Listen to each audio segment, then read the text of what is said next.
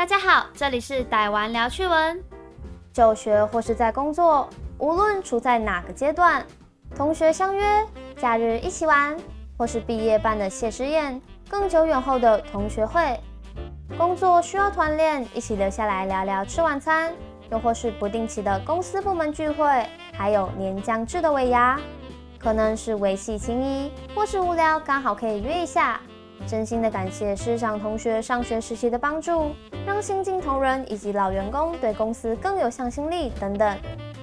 这样的宴会也好，聚会也好，单纯下班一起吃饭、唱 K 什么的都好，就是看各自的意见。该增进感情就是会增进，死无不热的也真的无不热，但这都不是重点。今天想来介绍来自报废一公司的贴文。我哥公司聚餐，在群组上问：“我能带别人的老婆吗？”公司同事瞬间都被惊呆了，连老总都回应：“按理说，公司不应该管你的私人问题，不过还是提醒一下，别玩火自焚。”我哥则回：“哦，就这一次。”然后拿起手机拨通电话：“妈，你别做饭了，公司聚餐，你过来吃吧。”也说的太暧昧。就想说这么 open，不是有鬼就是渣男，还渣的蛮有个性的，真的很北蓝。不过也是很孝顺了，第一个想到的是妈妈。不过也是很不孝了，晚饭还要妈妈做。可恶，我的晚餐也是爸爸做或是买的，都一样。贵孝别无尾，别笑归粗皮。你也有发言劲爆的同事吗？你也是不孝儿女吗？欢迎留言分享，让我们知道。虽然常觉得自己很不孝，但要我做出自己觉得不太能见人、只能自己吃掉的晚饭给爸爸，我觉得这才是真正的家门不幸。对，去外面吃好很多啊，全家认同。简单说了，爸妈对孩子的关心，这种关系到了长大也很少会消失，除非就是从小就不好，或是因为金钱争执过，或是被美国家长影响，这就另说。接着要说的故事有点悲伤，更有着孩子对父亲的哀思。自报废公社二馆，这是我爸留给我的口罩。我爸食道癌末期，一直在医院治疗，在肺炎严重的时间里，医院都空馆了。每周六只有一组家属能探望。我妹每周都马上预约下周，就想多陪陪他。我爸每次医院放风时，他都会回来家里给我一包口罩。医院每天给他一个，他都偷偷存起来，然后自己戴的不脏就没换，一直戴下去。最后一次去看他，他给了我这两包口罩。我问他为什么都不自己戴，他说不用，他在医院都没出去，没事的。隔了一个礼拜去台北荣总复诊，复诊完我妹带他去吃他一直想吃的川菜，那是我爸妈年轻时约会爱吃的菜。吃完很突然的。我爸没办法喘气，赶快送医院。我那时候刚下班，医院来电说要有心理准备。我赶快随便换了衣服，还穿着拖鞋，直奔客运站赶去台北。刚发车不久，我妈来电话，我爸走了。一路上没哭，哭不出来，不真实，各种很复杂的情绪，没办法思考。直到我赶到荣总怀恩堂，看到我爸躺在那里，我溃体了。七月三号，爸爸走了，口罩到现在我一个都没用过，我舍不得，真的舍不得，就这样放着，看着，留着。又看了一次他们的故事，又一次也想跟着流泪，先缓和下我自己的情绪好了。理智告诉我要谴责这位爸爸以及子女的行为。都在医院没出门，加上自己戴的口罩不脏就没换，一直戴。可是脏了是看不到的啊，看得到的那是有多脏。正确佩戴外科口罩，才能有效预防由飞沫传染的疾病，以及预防严重特殊传染性肺炎。戴口罩前应洗手，口罩方向里外上下应倒清。外科口罩一般由三层物料组成，内层为吸收佩戴者释出的湿气和水分。中层则作为屏障，阻碍病菌；外层则是防液体飞溅。戴口罩及脱口罩时，尽量只触碰耳挂之位置。戴上后覆盖口、鼻、下巴，按紧鼻梁，使口罩贴紧。最后，一般外科口罩建议四到六小时换一次，且不可重复使用。不过，若是没有长时间佩戴，基本也只在密闭空间或搭车上下班时才使用口罩。那口罩最多也能用个三到四天。关于口罩还有其他小知识，现在正是防疫期间，大家也都得多加注意了，加油！说完理性，再来说说感性。当时一看完就哭，谁还管他口罩换不换、卫不卫生？可以看出，在爸爸的最后一段时光里，你们的陪伴以及他对你们的牵挂。去吃跟妈妈约会时爱吃的川菜也太浪漫。接到电话赶去，但在发车不久后就离世了，让我想到我们这一家的老爸。老爸的妈妈也是在老爸以为病情稍微稳定，所以搭飞机回家时，在飞机起飞半小时后吧，我记得花妈就接到电话，老人家已经去了，老爸刚好错过了这个时间点。这样的戏剧化其实就是人生，生命中有着许多特性，好比独特性、有限性、延续性、平等性等，而死亡就是一种不可逆性。最后说的舍不得用，就看着留着，在现在这个时期还是用一下吧。这也是爸爸对你们念想的体现。而且口罩是有保存期限的，把袋子收好，口罩用一用，也可以各留一个收着啦。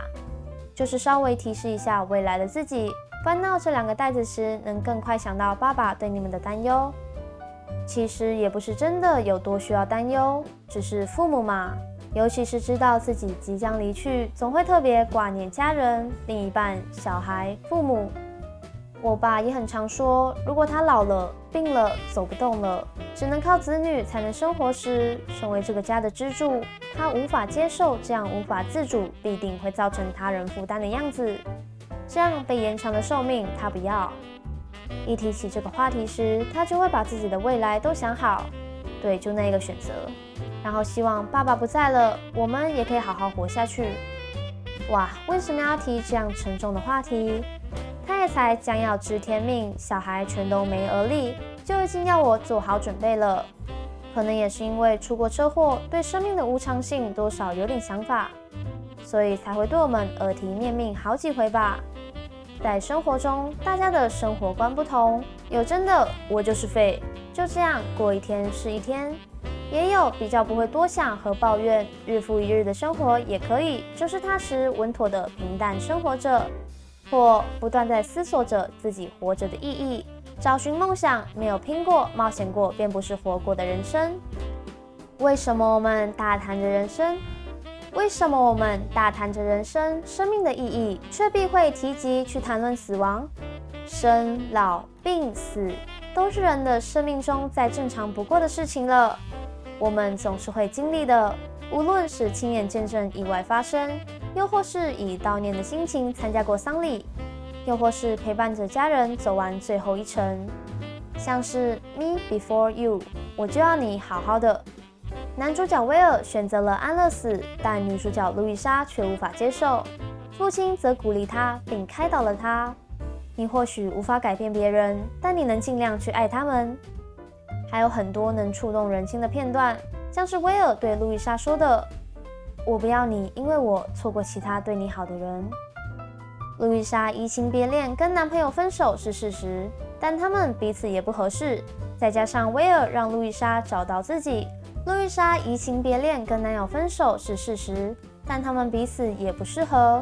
再加上威尔让路易莎找到自己，路易莎让威尔有了想在早晨清醒的动力。尽管最后还是选择了安乐死，尽管最后威尔仍是选择了安乐死离去，但彼此间想必也没有太多遗憾，或是比起感伤难过，都知道对方希望的是什么。我就要你好好的，要你好好的活下去。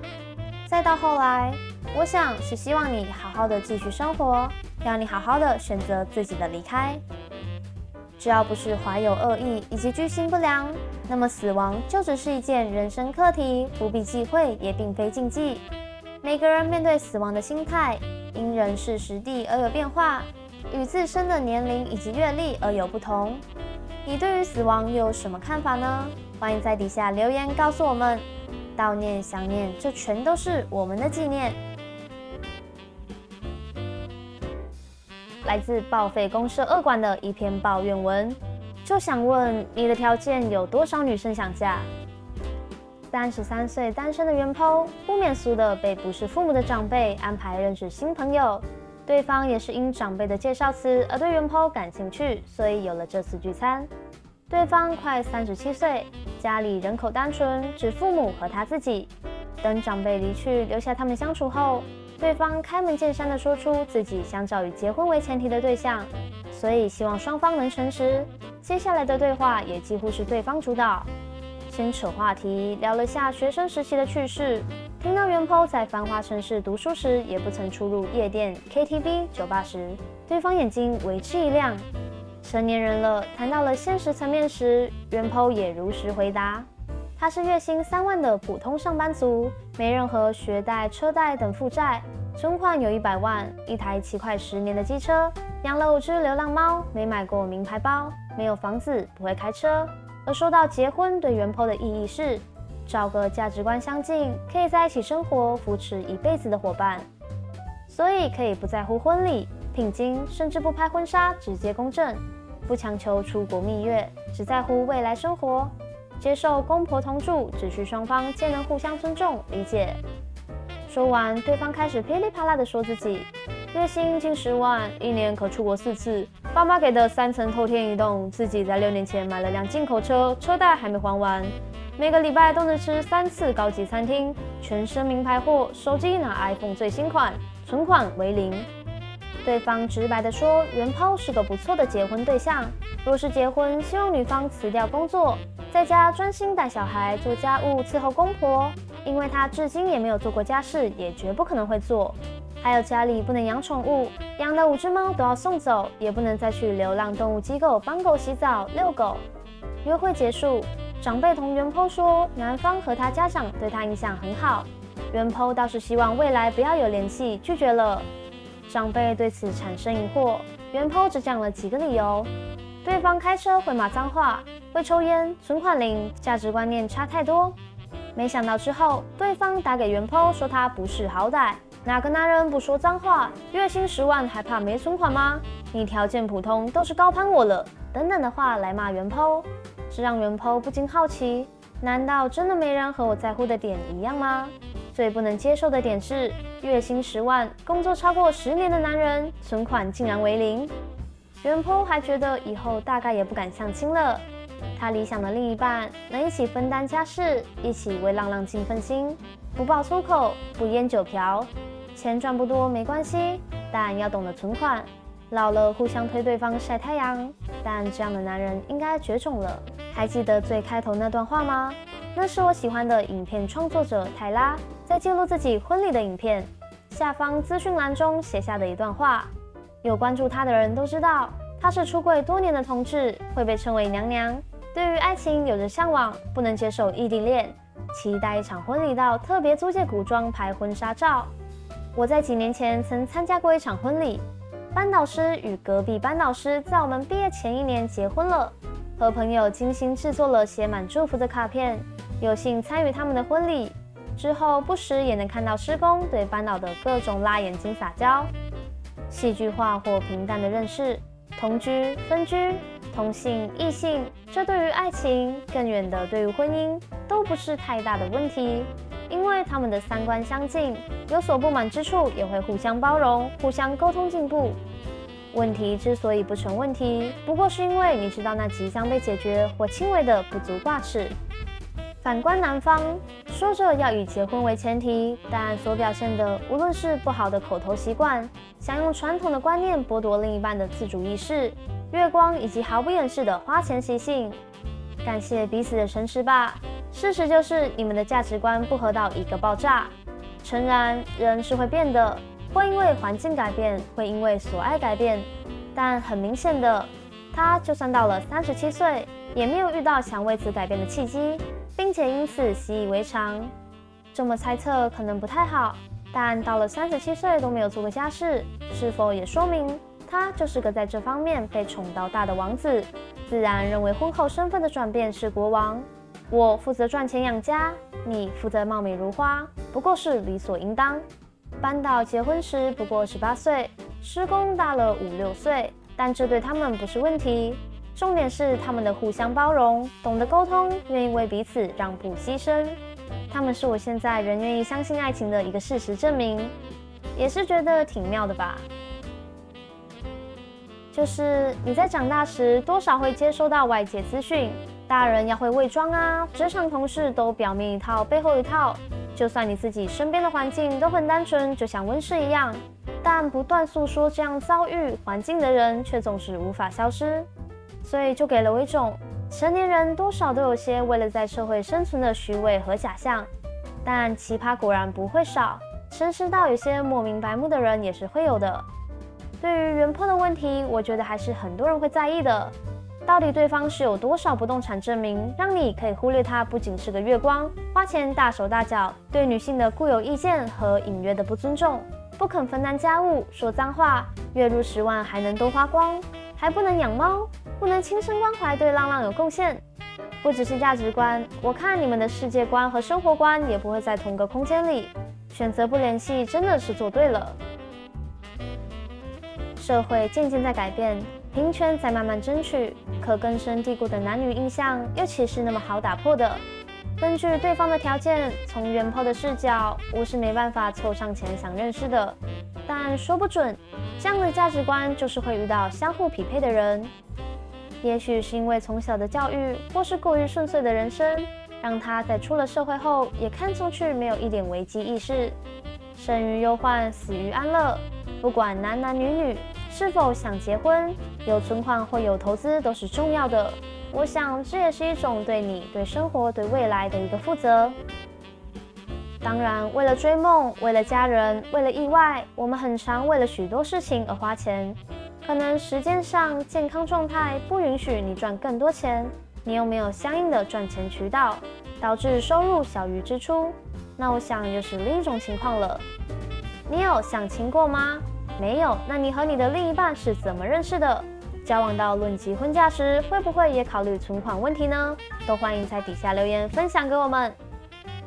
今天的台湾聊趣闻到这里结束，希望你喜欢今天的主题，也能在留言栏和我们互动，并记得订阅和开启小铃铛哦。我们之后也会分享不同题材的事，我们下次再见，拜拜。